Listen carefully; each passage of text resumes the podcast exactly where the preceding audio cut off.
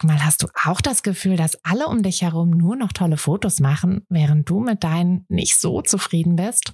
Haben die sich jetzt alle eine Profikamera gekauft oder wissen die etwas, was du nicht weißt? Ich glaube letzteres, denn hinter tollen Fotos steckt oft gar nicht das Mega-Equipment, sondern nur ein paar einfache Tricks. Und wenn du die kennst, dann gelingen dir sogar mit dem Handy tolle Aufnahmen. Also, wie sieht's aus? Soll ich dir diese Tricks verraten? Mache ich nämlich super gern. Melde dich gleich für meinen 0-Euro-Workshop Bessere Bilder an. Dazu suchst du dir unter fotografenschmiede.de slash workshop minus bessere minus Bilder einfach deinen Wunschtermin aus. Und dann gibt es ganz bald eine Person mehr, die auch nur noch tolle Fotos macht, nämlich dich. Also, wir sehen uns im Workshop.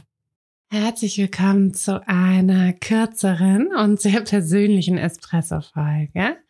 Ähm, ich habe hier trotzdem Kaffee am Start, also es ist auch völlig okay, wenn du äh, mich bei dieser Espresso-Folge mit einem Kaffee begleitest oder etwas ganz anderem.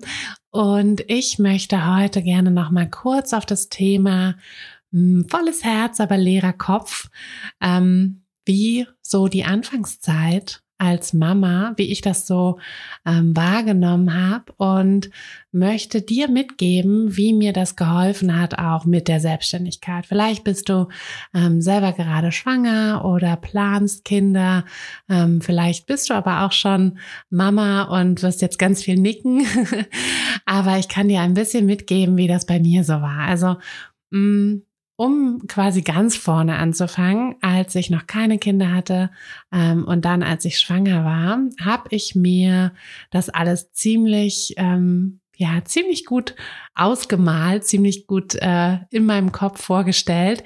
Äh, ich muss dazu sagen, ich ähm, neige immer dazu, mir mh, hm, Dinge, äh, also ich ich neige dazu, mir äh, so Routinen auszumalen. Ähm, wenn ich mir vorstelle, dass ich Mama werde, ähm, ich weiß noch, wie ich mir dann überlegt habe, wie genau mein Tag aussehen wird, wie ich, ähm, wie der Kleine irgendwie im Bett schläft und ich dann Bauchmuskelübungen mache, ähm, wie ich selber dann irgendwie schlafe und ähm, weil der Kleine ja in seinem Bettchen schläft, ähm, wie ich was ich wann mache. Also ich habe mir das ganz genau überlegt, ähm, wie ich dann mit dem Kinderwagen spazieren gehe. Mm, und ich hatte wirklich die Tage, also ich weiß, es klingt total verrückt, aber ich hatte die Tage schon irgendwie so durchgeplant. Hm, und dann kam der Kleine. Und das erste, was ich gemacht habe, ist ein Beistellbett kaufen. ähm, das war, ich weiß noch, mein Mann ist direkt losgefahren. Wir sind nach Hause gekommen mit dem Kleinen. Und ähm, ich habe immer gesagt, der, der schläft auf keinen Fall bei mir im Bett. Und das erste, was er gemacht hat, war das Beistellbett von seiner Schwester noch zu holen, die uns das schon vorher angeboten hatte. Aber ich habe immer gesagt, nö, brauchen wir nicht. Brauchen wir nicht, weil der schläft ja in seinem Bett. Das Bett steht direkt neben unserem Bett, aber der schläft in seinem Bett. Bett. Hm. Ähm, ja, äh, und dann stellte sich auch heraus, dass ähm, der kleine Mann auch gar nicht äh, in den Kinderwagen möchte, sondern ins Tragetuch und dass er vor allem auch ähm, tagsüber nicht einfach irgendwie schläft sondern im Tragetuch schläft. Das heißt, meine ganze schöne Planung war hinüber und meine ersten Wochen als Mama als ich dann wieder ein bisschen laufen konnte. Ähm, wir hatten nicht die einfachste Geburt. Ich sag nur, ein Riesenschädel kam dadurch. Und ähm, ja, dadurch habe ich ein bisschen gebraucht, bis ich dann wieder auf den Beinen war. Und dann sahen meine Tage ähm, eher so aus, dass ich wirklich stundenlang Spaziergänge gemacht habe mit dem kleinen Tragetuch durch den Wald. Ich habe in der Zeit sehr viele Hörbücher gehört, sehr viele Sprachnachrichten aufgenommen ähm, und abgehört. Mm. Und ja, das war's irgendwie so am Anfang. Ähm, und das also was ich nämlich völlig unterschätzt habe, war, wie leer ich mich im Kopf fühlen kann. Ähm, diese Unterforderung, wie einsam ich mich auch fühlen kann. Ähm, ich hatte hatte ich Freunde dort in der Nähe kaum. Ähm, ich war erst frisch dahin gezogen. Ich hatte jetzt nicht irgendwie super viele andere Mamas, mit denen ich mich treffen konnte. In meinem Freundeskreis sind die meisten auch erst ein bisschen später Mama geworden, ähm, so dass ich da auch niemanden hatte. Ähm, mein Ehemann ist ähm, vormittags arbeiten gegangen. Das heißt, äh, also damals noch in seinem Job. Mittlerweile sind wir ja beide zu Hause und selbstständig, was viel, viel schöner ist. Aber um es mal abzu, abzuschließen, ähm, es war, also für mich war es tatsächlich auch kurz ein Schock gewesen, dieses, ähm, ja, dieses, dieses einsame Fühlen und auch dieses ähm, irgendwie so also klar, ich wurde gebraucht, ich wurde von meinem Sohn gebraucht, ähm, auf eine Art, auf die ich natürlich noch nie irgendwie gebraucht wurde. Also das war schon was Besonderes. Das habe ich schon auch ähm, als sehr, sehr schön wahrgenommen, als sehr anstrengend auch, aber auch sehr schön. Mm, aber mm, dieses im Kopf nicht gebraucht zu werden, das ähm, das habe ich völlig unterschätzt. Und das war auch in meiner ganzen Planung, die ich vorher hatte, wie ich meinen Alltag gestalte und was ich mache, war das auch überhaupt nicht drin. Ähm, genau, das war quasi so der erste Schock, den ich hatte.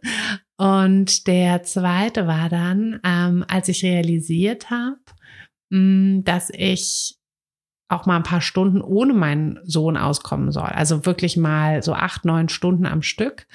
Mm, als er dann ein bisschen älter war, hm, habe ich, also als er so acht, neun Monate war, bin ich noch mal kurz nämlich in meinen alten Job zurück.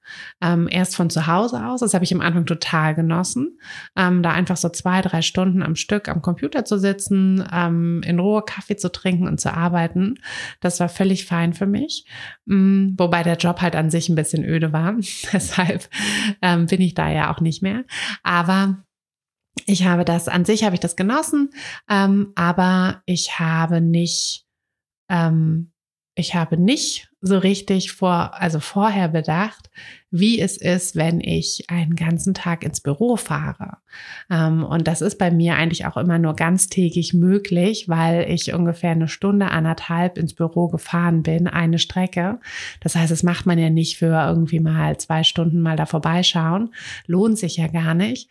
Und ich habe meinen Sohn immer so vermisst. Ähm, auch wenn ich wusste, dass er in guten Händen ist, dass Papa sich kümmert, Papa sich auch ähm, oder Oma oder irgendwer mir auch ab und zu ein Foto schickt und so. Aber dieses, mein Baby so lange nicht zu sehen. Und damals, also da war er ja dann schon gar kein Baby mehr. Ich musste ja zum Glück nicht so früh wieder los ins Büro.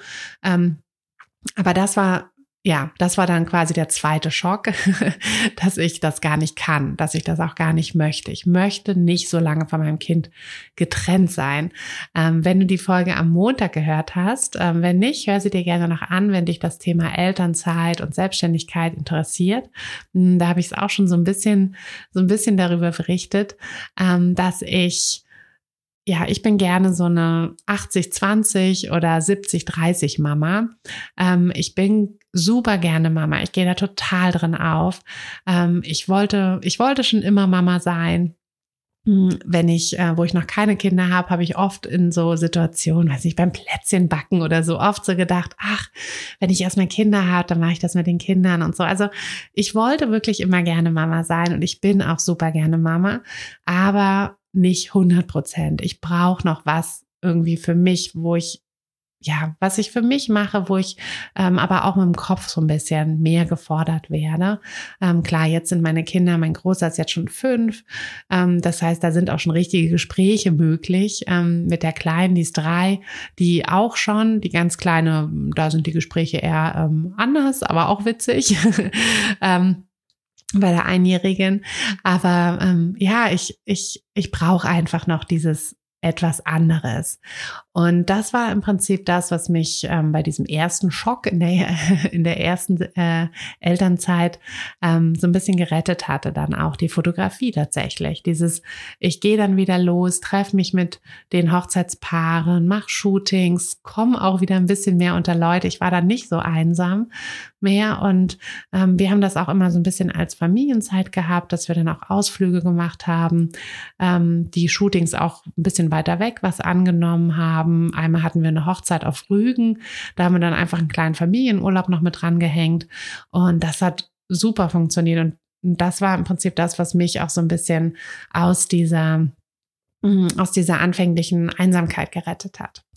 Also, dass ähm, je nachdem, wo du gerade stehst, ähm, in deiner Reise als Mama, ob das etwas ist, was du noch ähm, vor dir hast oder ob du da schon mittendrin bist, ähm, ist das wirklich etwas, was ich dir heute gerne mitgeben möchte. Also wenn, ähm, wenn du das, wenn du vielleicht gerade schwanger bist oder Kinder planst, mh, mm, plan nicht so viel, denn es kommt alles anders, als du denkst.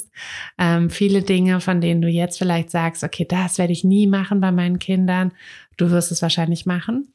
Ähm, und andere Dinge wirst du vielleicht dann nicht machen.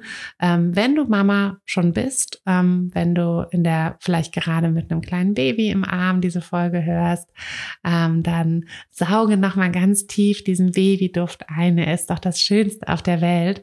Ähm, und dann frag dich aber auch wirklich, ob du wirklich rundum glücklich bist oder ob dir vielleicht was fehlt, ob du vielleicht doch irgendwie einsam bist. Und dann ähm, versuch das so ein bisschen anzugehen. Versuch da auch mit deinem Partner drüber zu sprechen hm, wie er dir da vielleicht unter die Arme greifen kann. Denn, ähm, und das kann ich dir auch nochmal mitgeben, dass du dir auf jeden Fall die Folge von Montag nochmal anhören solltest, ähm, wenn das ein Thema für dich ist. Ähm, alleine ist alleine zu schaffen, also wirklich 100 Prozent für das Kind zuständig zu sein, ähm, keine Hilfe zu haben und dann noch eine Selbstständigkeit aufzubauen, das ist echt schwer. Aber wenn du ein bisschen Hilfe hast, dann ist das auf jeden Fall super gut möglich. Und wenn du merkst, dass, hm, dass, dass vielleicht einmal die Vorstellung, ähm, dein, dein Kind lange wegzugeben, weil du in deinen Vollzeitjob wieder zurück musst, ähm, wenn das eine Gruselvorstellung ist oder die Vorstellung, gar nichts anderes zu haben und nur immer nur irgendwie Mama zu sein und nur, also ne, nicht als negativ gesehen. Ich weiß, dass es manche auch erfüllt, aber ich kann es halt von mir sagen, dass es mich so ein bisschen, hm, dass da, dass da trotzdem so eine leichte Leere war und mir das eben nicht gereicht hat ähm, und ich mich auch einsam gefühlt habe. Das kann ich ganz ehrlich sagen. Ähm, und wenn dir das so geht, du bist nicht alleine, ähm, du musst nicht allein sein dann kannst du dir da auch eine wundervolle Gemeinschaft suchen und eben ein, ja, einfach deine, deine Fotografie vielleicht wieder ein bisschen mehr Raum in deinem Leben geben. Ähm, genau, das kann ich dir mitgeben. Ich hoffe, ähm, ich hoffe, das hat dir vielleicht selber so ein bisschen ähm, geholfen jetzt, ähm, falls du gerade vor irgendeiner Entscheidung stehst, ähm, wenn du ja, wenn du dich einsam fühlst und ähm, dein Fotobusiness ähm, vielleicht ein bisschen mehr wieder durchstarten möchtest oder überhaupt starten möchtest, dann können wir das auch super gerne zusammen machen. Im Oktober startet nämlich die nächste Klasse des Business-Kurses. Setz dich da gerne auf die Warteliste. Das ist ein zwölf Wochen Programm, wo wir Stück für Stück dein Business aufbauen, sodass du danach ein erfolgreiches Fotobusiness auch hast, ähm, so erfolgreich, wie du es halt gerne hättest. Ne? Also ähm, je nachdem, wie viel Zeit und wie viel Raum du auch der Fotografie geben möchtest, das ist ja bei jeder von uns anders. Mm, aber setz dich auf jeden Fall auf die Warteliste, damit du den Start nicht verpasst und natürlich auch die Goodies nicht verpasst. ähm, das alle Infos da gebe ich dir aber auf der ähm, auf der Website. Genau, das wäre jetzt ein bisschen viel. Jetzt wünsche ich dir eine wunderschöne Woche und ich hoffe, wir hören uns am Montag wieder. Und ja, bis ganz, ganz bald. Also, deine Tina. Hey du, Fotografin, hast du dich schon auf die Warteliste für die nächste Business-Kursklasse gesetzt? Nein? Weil du noch keine Fotografin bist oder weil du keine sein möchtest? Weißt du, was ich glaube? Dass du schon viel weiter bist, als du vielleicht denkst und dass du nur noch etwas Hilfe bei den konkreten Schritten in dein Fotobusiness brauchst und jemanden, der dich unterstützt und dir bei Fragen und Problemen weiterhilft. Genau das also, was du im Businesskurs bekommst. Deshalb setz dich am besten gleich auf die Warteliste unter fotografenschmiede.de slash business-kurs. Und dann verwandeln wir bald gemeinsam dein Herzklopfen für die Fotografie in dein Herzensbusiness. Denn dafür bist du doch hier, oder?